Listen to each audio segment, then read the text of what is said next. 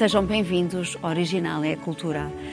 Rainha do Fado, Nossa Senhora do Fado, aristocrata do povo, heterónimo feminino de Portugal, Amália não é, em muitos casos, o que se pensa. Levou o fado ao mundo e também abriu novos mundos ao fado. Atravessando dois regimes, nem sempre foi tão consensual quanto é hoje. No ano do centenário do seu nascimento, vamos falar dessa voz de Portugal. Vamos pensar, Amália. Acompanham Dulce Maria Cardoso, Rui Vieira Neri e Carlos Filhais.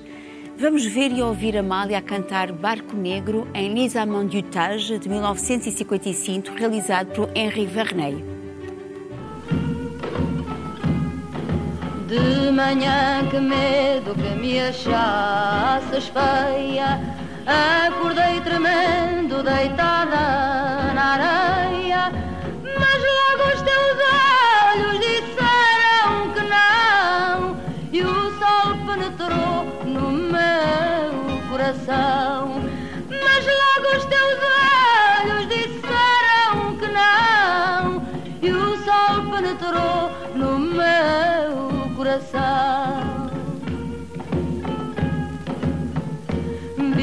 Vi depois numa rocha uma cruz e o teu barco negro dançava na luz. Vi teu braço acenando entre as velas já soltas. Dizem as velhas da praia que não volta.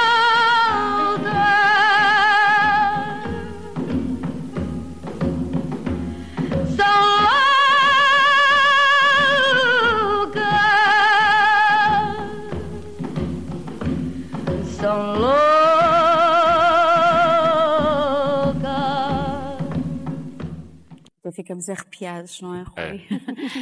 Quando é que a Amália entrou na tua vida? Quem é a Amália para ti? Bom, a, a minha ligação à Amália começa por ser indireta. O meu pai, Raul Neri, foi um dos guitarristas mais regulares eh, da carreira dela, em várias fases. Ela era madrinha da minha irmã. E a minha primeira ligação, eh, digamos, à Amália é de ter ouvido em casa repetidamente, quando era criança, ouvi saber de cor todos os discos que ela gravou em 1952 nos estúdios da Abbey Road, da EMI, em, em Londres, com acompanhamento do meu pai na guitarra portuguesa e do Santos Moreira na viola. Um, e até é uma história muito engraçada, porque ela chegou à Abbey Road, um dos estúdios mais caros mais prestigiados de, de, do mercado discográfico, tinha dois dias para gravar. Chegou lá no primeiro dia, disse que estava rouca, não queria gravar, ficou tudo em pânico. No dia a seguir chegou lá e gravou, salvo erro, 17 fados de seguida, tudo, tudo ao primeiro take, não é? Portanto, é um, um caso extraordinário. E são, uh, aliás, daqui a pouco vou-vos vou dar a ouvir um, um, um exemplo.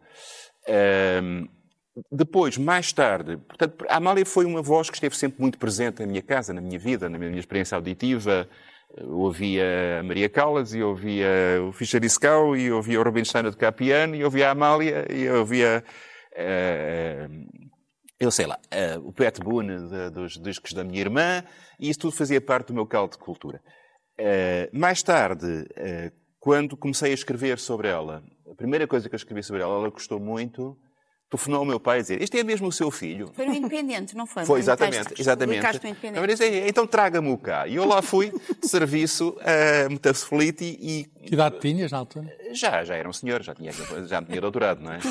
Mas fui lá com um ar assim muito. muito Doutor, doutor. uh, e, e foi uma conversa muito divertida.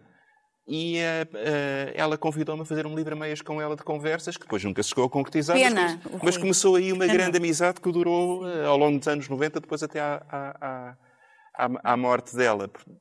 O que é que ela é para mim? É uma, é uma figura referencial na minha, na minha cultura musical, mas não só, na minha imagem de Portugal, na minha imagem da cultura portuguesa.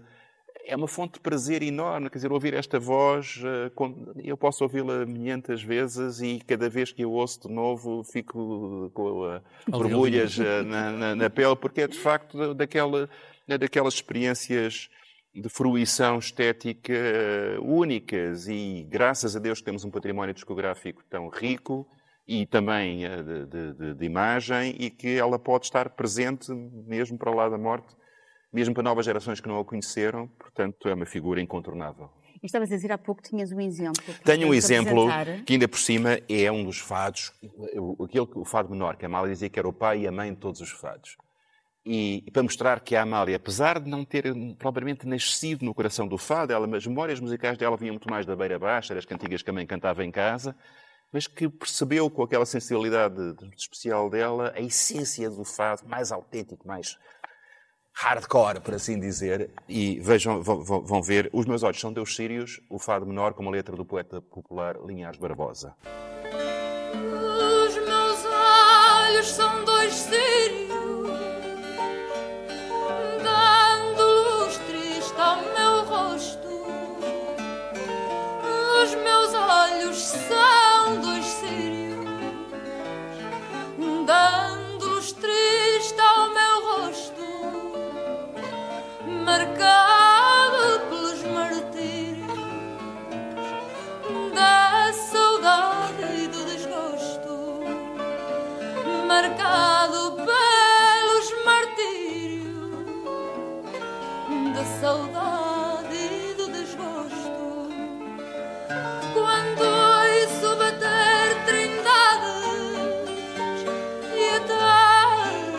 tarde já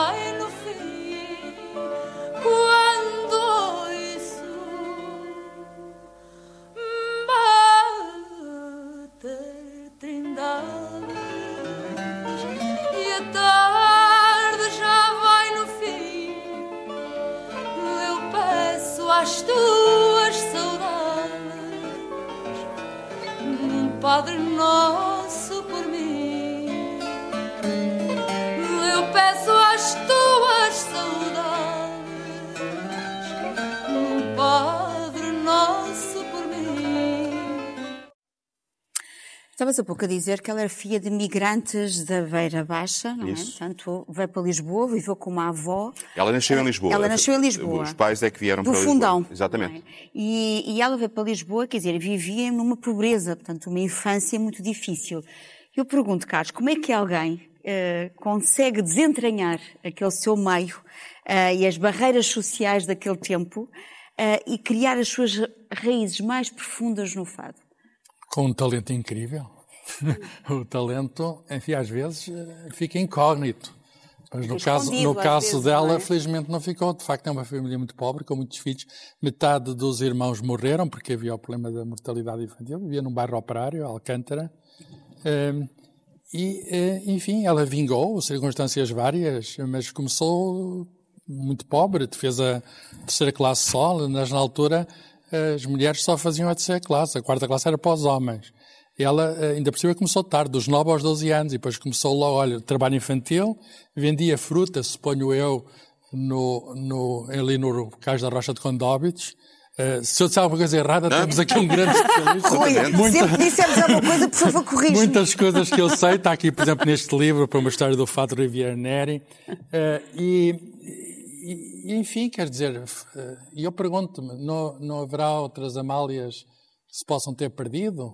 Eh, se calhar houve, mas, mas ela de facto eh, globalizou-se. Quer dizer, ela, ela tornou-se uma voz, eh, um ícone, digamos, tornou-se global. Mas como é que o fato surgiu na vida dela? Porque ela cedo começou a cantar. Eu acho que ela, tanto quanto sei, e, e, como já disse, não sou especialista, ela entrou, a mãe cantava e ela entrou naquela história das marchas populares, que, que começou a cantar na rua.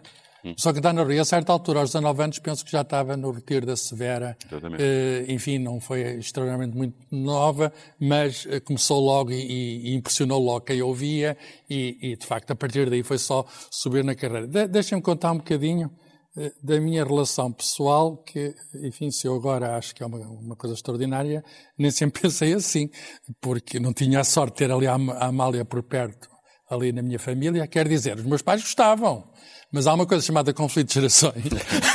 e eu não gostava necessariamente das coisas dos meus pais. Uh, ela é, mais ou menos, a geração dos meus pais. E gostavam imenso. Uh, e, e, eu, quando cresci, uh, e, eu cresci ali na ajuda, depois mudei-me para Coimbra.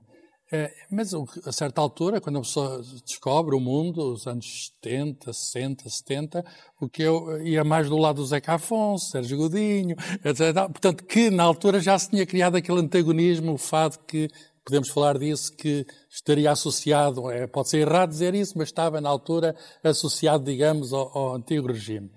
O que é que acontece? Acontece que depois há um problema que, que enfim, que este livro trata, um livro recente, a mal e da Revolução, que é a maneira como, como o novo regime a recebe e não a recebe muito bem.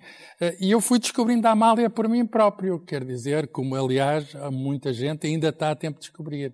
E ainda agora vim para aqui ouvir no carro um disco da Amália e, de facto, é uma coisa impressionante, quer dizer, impressionante. E, e Amálias não aparecem todos os dias. Queres selecionar alguma, algum sim, fado da eh, Amália sim, que te eh, tivesse a cantar, fascinado? a cantar aquela que é talvez a canção mais conhecida em Portugal, no mundo, quer dizer, a canção portuguesa mais conhecida no mundo, que é a Coimbra, eh, que é o sítio para onde eu depois fui morar, e que é uma canção também ícone. Eu tenho aqui uma gravação eh, que tem a Amália Rodrigues, mas tem o Louis Armstrong, tem o Caetano Veloso, tem, enfim, tem uma série de Bing Crosby. Isto, há mais de 50 versões aqui neste disco de Coimbra, que depois foi internacionalizada com o nome de Abril em Portugal, com outra letra. Tem também uma coisa fabulosa, que é o coro dos antigos orfenistas de Coimbra, a cantarem isto, quase como se fosse uma ópera. E, e, e vamos ouvir então a Amália na televisão francesa, numa das primeiras aparições da televisão francesa, La Grande Vedette Portugaise. Quand vous demandez à un Portugais, vous lui dites qu'est-ce que c'est que le fado? On vous dit mais c'est Amalia Rodriguez. Vous dites comment mais c'est pas une chanson le fado? On dit mais non, le fado c'est Amalia Rodriguez parce qu'il y a qu'elle qui sache vraiment interpréter un fado. Voici donc pour la première fois en France, à la télévision, la grande chanteuse portugaise Amalia Rodrigues. Faz favor Amalia, canta uma das suas belas canções.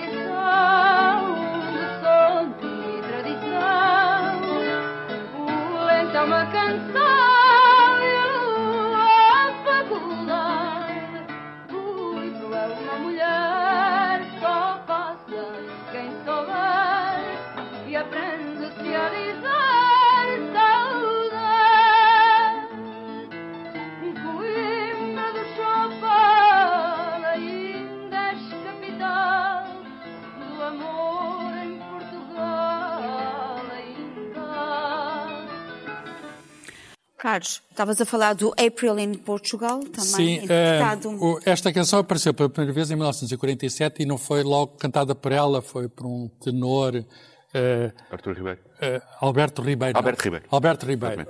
O, apareceu no filme Capas Negras, eh, mas ela era a menina quem se cantava esta serenata, que era a menina de Alcântara. à janela. Estava à janela e o estante Coimbra ligava-lhe isto. Mas eh, a música internacionalizou-se e um- uma das versões que eu mais admiro é de Louis Armstrong, nascida em Nova Orleans. Eu também vivi um tempo nessa cidade, da cidade do jazz, e eu gosto muito desta versão que ele gravou em 1953, que ajudou com o saxofone, com a voz também dele, que ajudou muito, à, digamos, à difusão desta eh, música, que é uma música simples, e que talvez isso tenha ajudado ao, ao êxito, que é muito fácil de trautear e que, enfim, o regime anterior também se apropriou disto. Há também um filme do Abril e Portugal. O Dia Nacional do Turista era a 20 de Abril por causa até desta música.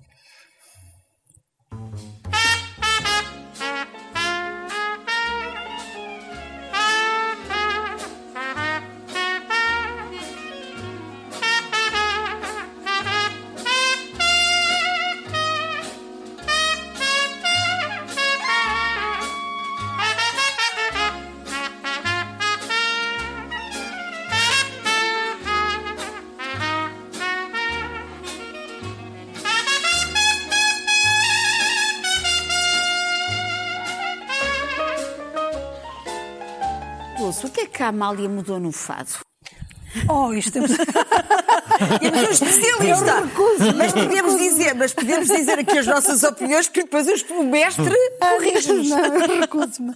Ah, Não, ah, aliás, é muito engraçada esta associação da Amália ao fado, não é? De alguma maneira ela, durante um tempo, personificou o fado.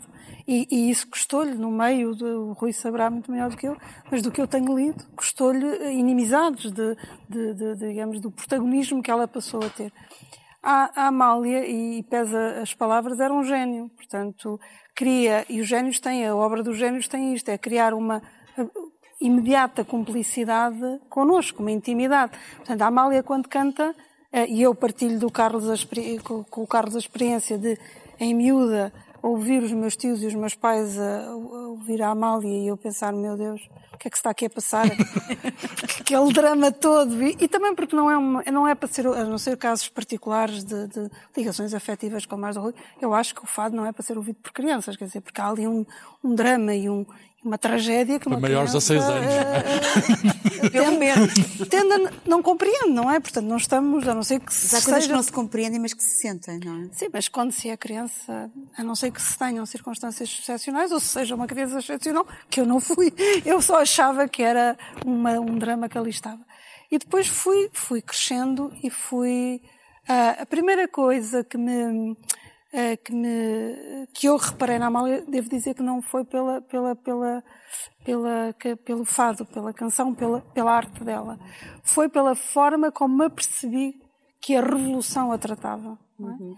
Porque eu cresci a ouvir que a Amália era Portugal e era o fado e era isso tudo, e de repente quando nos grupos de amigos o nome da Amália era quase um, um, um, um sacrilégio na altura mais revolucionária, a Amália, dizer que gostava da Amália, ouvir o meu pai um fado da Amália, era considerado, hum, enfim, não um bom tom, digamos assim. E, de alguma maneira, isso criou-me uma perplexidade.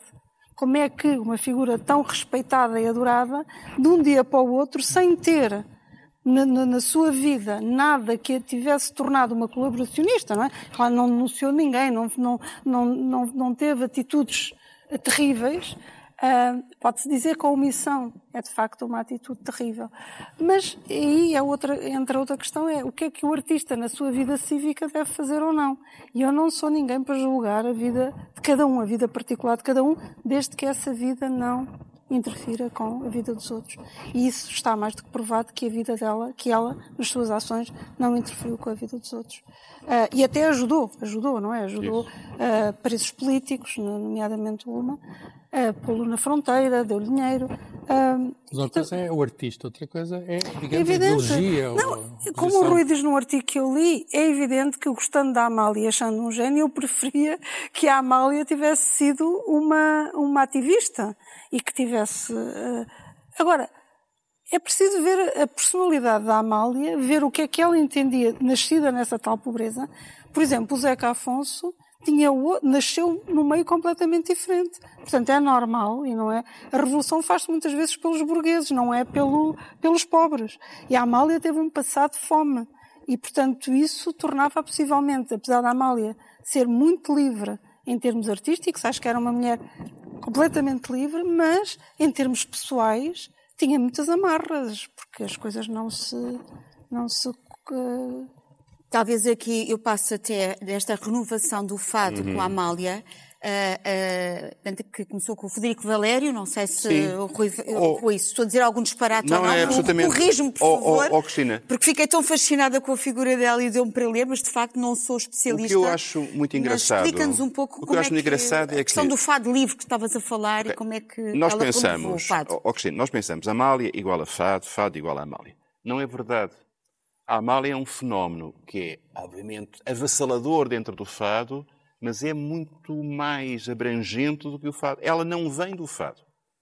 Ela, quando vai cantar na, no, no Retira Severa, só sabia três fados. Mas sabia as letras todas e as músicas todas da Carmen Laretriana, com as coplas espanholas da Império Argentina, sabia os tangos todos do Carlos Gardel que eu via dos filmes. Uma memória incrível. Sabia todas as cantigas da Beira, Santa Luzia, a Senhora do Almortão, que a mãe cantava lá em casa.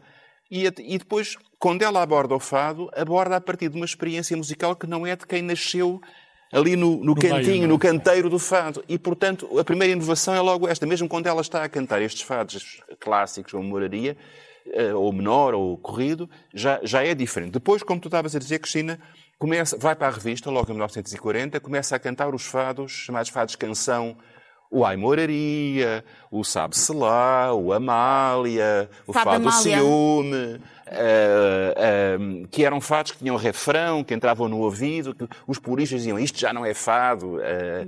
Depois cantava justamente, porque tinha muito no ouvido a voz da mãe a cantar aquelas cantigas da raia de- da, da Beira Baixa, cantava com muita ornamentação e os, os puristas diziam isto são espanholismos, ela canta como se estivesse a cantar flamenco. Depois, a uma dada altura, quando ela, depois, nos anos 50, ainda está a cantar os mesmos fados, mas está já à procura de outras, outras letras que, que lhe digam mais do que esta coisa do, do guitarra rimar com Samarra. E, e começa a cantar, começa a cantar Pedro Homem de Mel, começa a cantar Sidónio Muralha, começa a cantar Luís Macedo, depois começa a cantar o David Marão Ferreira, ainda com os fados antigos. Depois encontrem no princípio dos anos 60, encontra o Alain Alemã, que lhe começa a compor uns fados completamente É ele diferentes. que faz a transformação na vida dela, não é? Eh, Quer dizer, é uma- mais uma, é mais uma E a transformação. escolha de Camões, por exemplo, como é que se atreveu? A pergunta Vem- era como é que se atreveu a cantar Camões, não é? ela queria- assim uma... ela queria cantar a O poesia Carme e a porque Trindade, não é? gostava. Caiu o Carme e a Trindade. E o, e o Alain escrevia-lhe eh, música à medida do poema que ela gostasse. Ou que ele eventualmente recomendasse, mas quer dizer, era, era sempre uma escolha dela. Ela só cantava aquilo que, lhe- como ela dizia, que lhe sabia a fado. Eh, e, e há uma, uma, uma história muito engraçada, quer dizer, quando ela cantou pela primeira vez o, o, o Pedro Homem de Melo, e até às escondidas, sem pedir autorização ao Pedro Homem de Melo, um dia encontrou o Pedro Homem de Melo, e, e foi, ah, senhor doutor, eu não, eu não sei se abusei. E ele disse, minha senhora, consigo, a minha poesia subiu ao povo. Eh, e em relação ao Camões, em relação ao Camões, foi, foi um bocadinho a mesma coisa. O país dividiu-se numa espécie de Sporting Benfica. Os que achavam que aquilo era um crime contra o Camões e outros que achavam que era um crime contra o Fado, porque isto já era muito complicado, já eram letras a Picasso, e outros que diziam, o Arama Cidade, que era o grande camoniano, dizia, finalmente isto permite ao povo entrar em Camões. E ela atreveu-se, ela foi sempre de uma, de, um- de uma ousadia e de uma independência de espírito extraordinária. Portanto, mudou tudo, redefiniu as regras do jogo do fado. Foi ela que inventou o concerto de fado. Portanto, passou de cantar numa casa de fado. Fado espetáculo. Fazer um espetáculo à volta do fado no palco. Teve que reinventar tudo. O vestido preto, os guitarristas atrás, eh, toda a coreografia de um espetáculo de fado. Quer dizer, aquela, esta mulher sempre que triunfava, não estava contente e queria voltar a partir, a baralhar e dar de novo as cartas. Sim, sim, mas aliás uma das coisas também mais surpreendentes é de uma, de uma das entrevistas eh, que eu li mais nova em que ela dizia tenho tudo para ser feliz e não, não, não, não estou a citar de cor, mas dizia a ideia era esta, tenho, tenho tudo para ser feliz e nunca me senti feliz. Portanto, este, este descontentamento da Amália também me perturbou quando era mais nova para chegar a ela, ou seja, como é que uma pessoa que tem o mundo a seus pés se sentia tão descontente? Eu acho, sobretudo, há, um, há um- dois fenómenos. Ela sentia-se desamada desde criança. Isto é muito claro. Quer dizer, o meio familiar, além de pobre, não era um meio Era carinhoso, frio, era é? um meio frio. A avó era muito fria. não é? A mãe também, quer dizer, ela tinha uma grande solidariedade com os irmãos, mas era um bocadinho uma espécie de solidariedade de, de defesa coletiva. E depois tem que entrar numa sociedade que está pronta a rejeitá-la, porque ela vem de- de- do nada. Ela tem que aprender as regras do jogo da alta sociedade e triunfa e, e é recebida nos grandes salões. Ela aprende bem Mas está também. sempre à prova, está sempre à prova e, portanto, tem sempre medo que, que desta vez não corra bem, que não a aplaudam, que não gostem dela.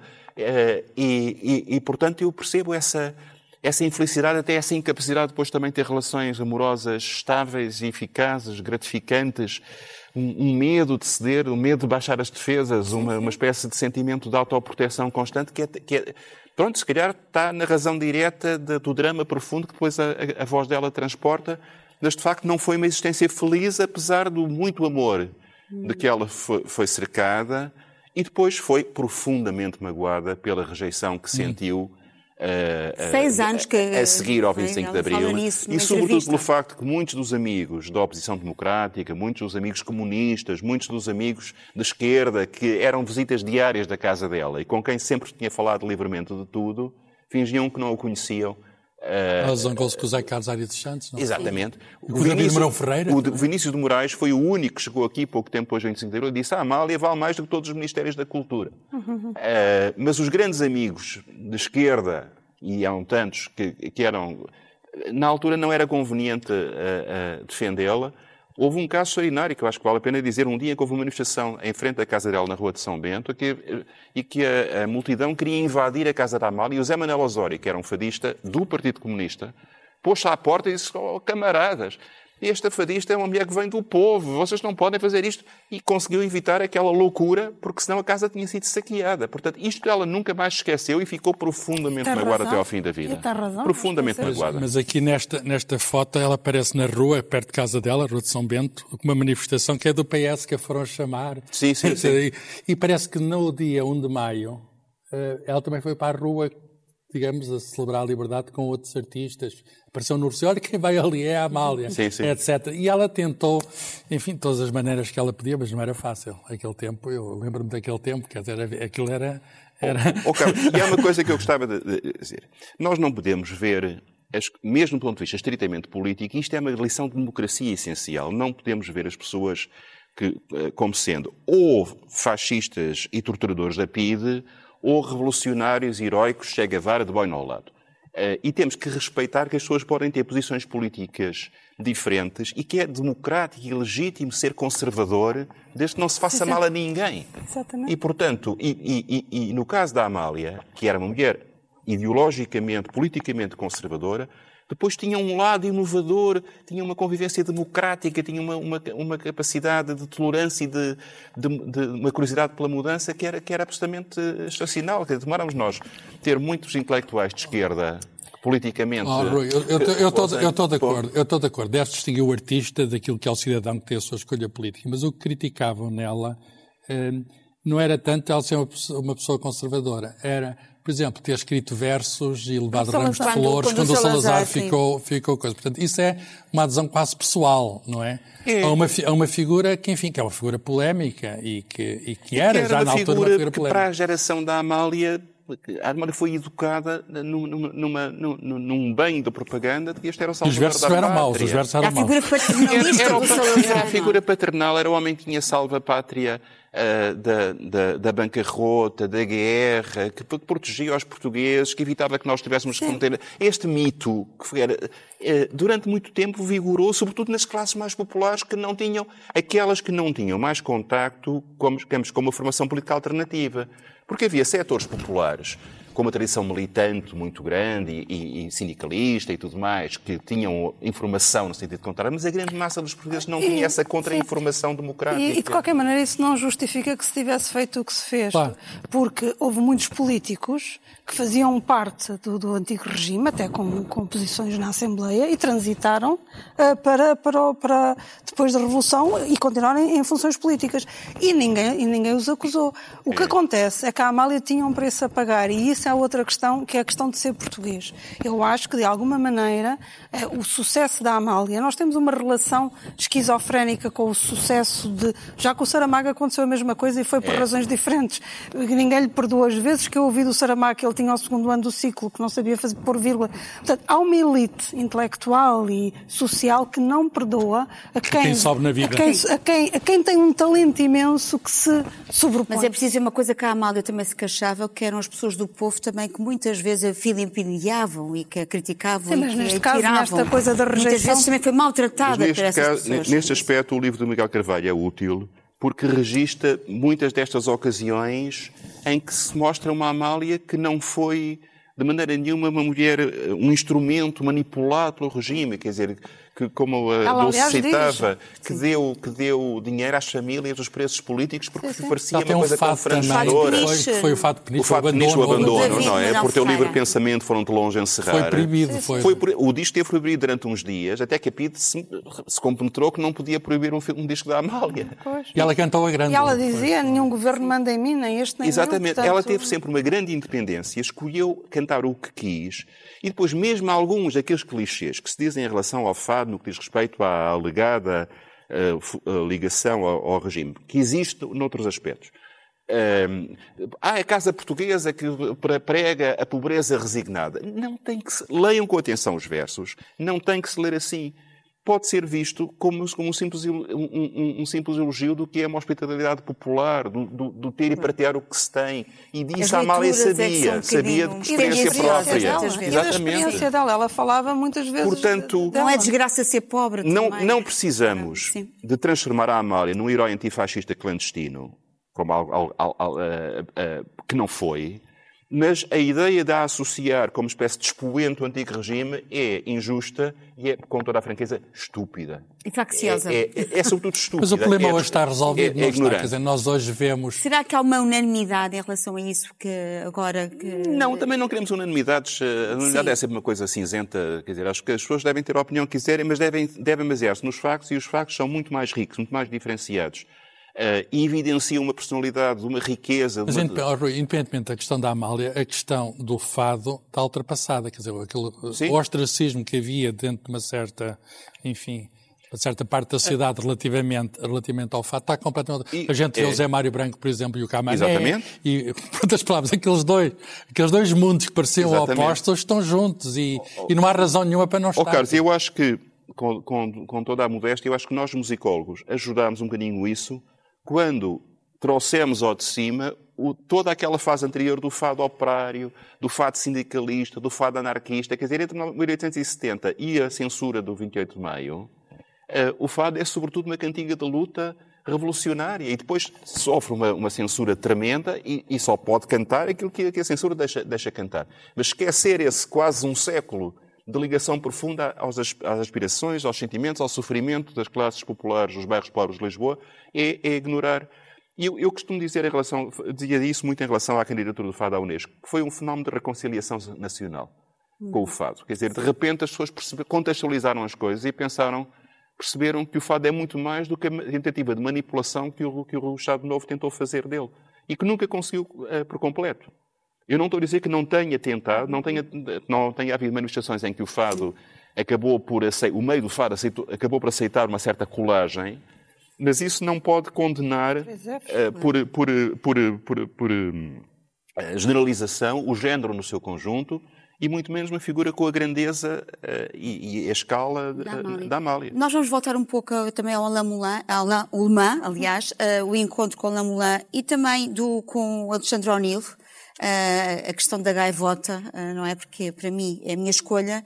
Eh, é curioso e aqui também neste livro da, da Maria Antónia Oliveira, Alexandre O'Neill, uma biografia literária, ela fala precisamente da história da gaivota, que foi contada pelo José Fonseca e Costa, porque o O'Neill parece que era sarcástico e abominava o fado. E, entretanto, achava que eram desgraças atávicas do país, anteriores ao salazarismo em si. E, entretanto, todos os dias o Alain, o Ullmann, pedia ao, ao O'Neill a que música escrevesse para a feita, não é? Amália. Pronto. Mas, entretanto, ele estava sempre a recusar, até que ele inventa uma sardinhada na casa da, do Funda, Cruz Quebrada. Uh, O'Neill tímido, Amália tímida, enfim, aquilo não deu. Não deu faísca, simplesmente. Até que, conta José Fon- Fonseca e Costa, que um dia o Alain Ullmann tocou uma música que o atormentava, estranha música essa, bela e profunda, toda feita de altos e baixos, como a onda do mar ou o voo das aves. Depois disse que não descobrira nem verso de letrista de fatos que coubesse naquela tão estranha, enigmática e bela música. E pergunto ao, Alexandre, provocador, o Alain Ullmann, hum, se por acaso ele não seria capaz de escrever um poema. E parece que o O'Neill ficou calado. E nessa mesma tarde de novembro, tudo isto cozinhado no Martinho da Arcada, com água a pé, com castanhas, o O'Neill apareceu, entretanto, com a, com a gaivota que vamos ouvir.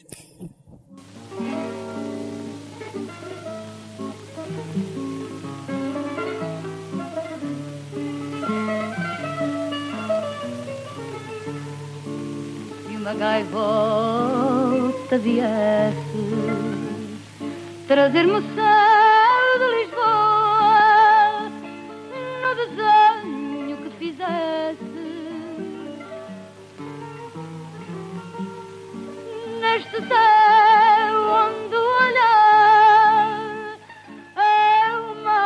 que não voa. Esmorece e cai no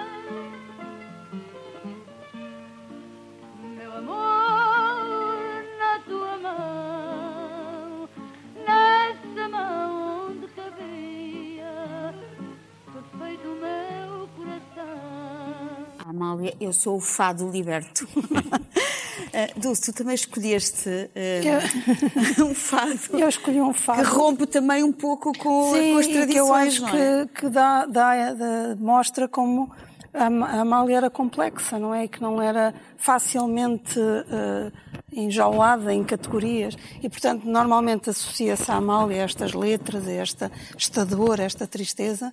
Mas depois ela, tem, ela fez com o Carlos Paião, que eu gosto muito. Uh, Acho que ela não fez, é do Carlos Paião. É do Carlos Paião, é sim, mas ela can, fez que no ah, sentido cantou. que cantou, cantou, um, que é o Senhor Extraterrestre. E que, curiosamente, eu canto mal, muito mal, aos meus sobrinhos, netos, e eles riem-se. E, no, no, na, na, nos, por exemplo, nas, nas ajuntamentos da Mónica Calha, há um ator, que é o José Miguel Vitorino, que sabe cantar muito bem. E é engraçado como este fado faz as pessoas, torna as pessoas bem dispostas, as pessoas riem-se. E é outro, outro lado da Amália, não só por se ter, uh, por ter aceitado cantar uma, uma música do Carlos Paião, que é um, que é um compositor de música dita ligeira, com a idade que ela já tinha, uma, muito bom. É acho que dá a outra dimensão. Foi em 1981. Sim, sim, já quase. Mas ela já... adorava cantar cançonetas divertidas, o careca tira a boina, os espanhóis espanholidos, os caracóis caracolidas. ela tinha uma noção, sim, de festa popular. No outro dia, o Renato Saraiva disse-me que ela ia muitas vezes, eh, quando era eh, criança, ia passar as férias ao fundão e que ele havia lá nas, nas romarias e nas festas e tudo mais. E este lado da festa popular, da, da, do arraial, ela acho que ela sempre teve muito e depois também ligada aos, aos bairros populares de Lisboa, que também Mas esta são aldeias música, é, esta música é do outro mundo. Esta... Vamos ouvir a música do outro mundo.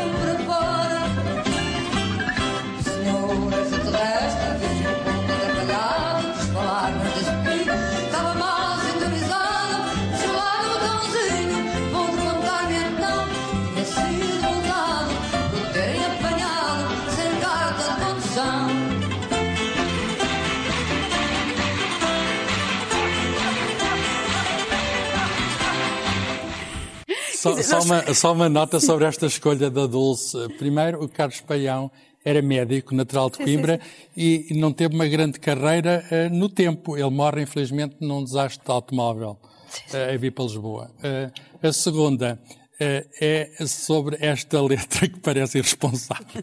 E ela, a Amália, numa entrevista, disse: Sim, a letra é responsável, a música também, e eu próprio também sou. Mas é engraçadíssimo, porque há ali uh, críticas sociais, por exemplo, numa outra parte da letra diz o marciano, o extraterrestre, mostra a fotografia dos vídeos que estás na carteira, que é um gesto muito português. Olha aqui, minha filha. E São é uma altura em que não havia bacalhau, e então ele vem cá e pergunta-me onde é que há o bacalhau, nem cá havia. É, é, verdade que também temos que aqui falar eh, eh, sobre a Amália Letrista, também uhum. autora de, poemas. Aliás, foi uma das formas dela também conseguir torpedear esta toda esta polémica depois do, do, do 25 de Abril, não é? Escrevendo e Sim. publicando uh, ela os tinha, seus versos. Ela tinha vergonha de, de, de assumir que era uma criadora. Uh, e, por exemplo, quando ela escreveu os versos Uma Estranha Forma de Vida, pediu ao cunhado uh, o Varela Silva, que, que, fosse registar em nome dele, porque tinha vergonha de aparecer, não ficava bem Ela uma senhora. Ela estava registada na Sociedade Portuguesa de Autores. Foi, foi, o Varela que registou o Estranha Forma de Vida na Sociedade Portuguesa de Autores, tem a sua graça.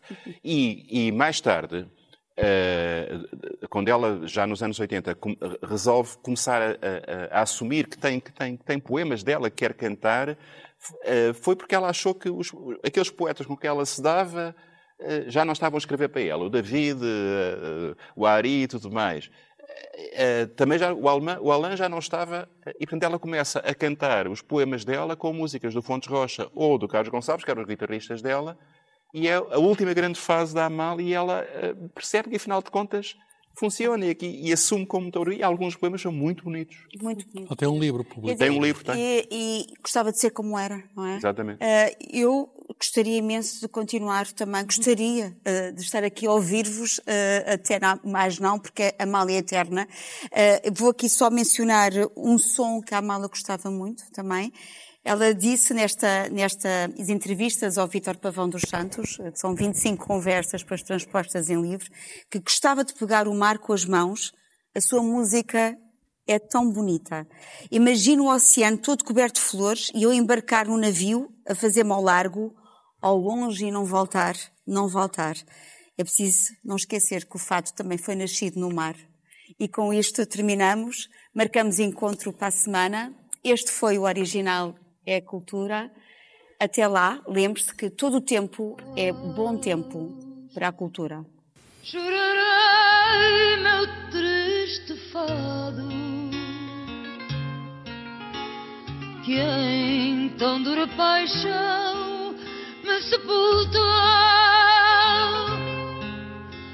que amor não seja dor que me deixou